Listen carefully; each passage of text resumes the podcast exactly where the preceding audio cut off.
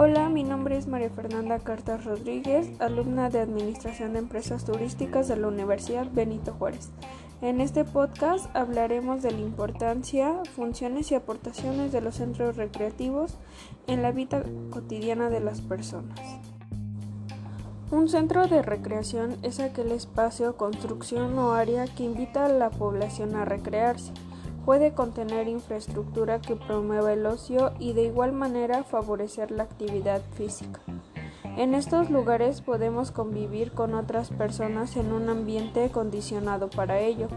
Algunos cuentan con actividades folclóricas que promueven la cultura y el aprendizaje.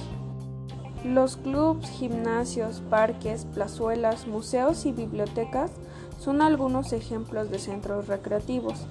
Podemos encontrarlos eh, al aire libre, aunque también los hay de carácter privado, donde necesitas pagar una cuota para utilizarlos.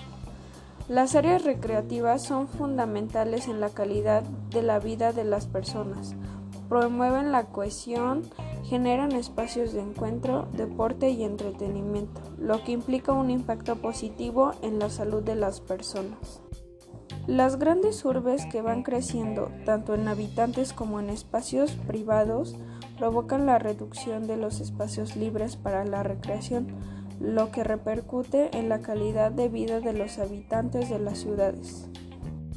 Las actividades de recreación han adquirido un valor social y educativo tanto desde el punto de vista individual como el colectivo, teniendo cada vez más claros los beneficios que representan para el mejoramiento de todos, considerando que no son un lujo, sino una necesidad que se ha extendido por todo el mundo para evitar enfermedades, mejorar la salud integral, desarrollar las capacidades físicas, proporcionar los valores morales y unir a las comunidades, así como también favorecer la calidad de vida de los seres humanos.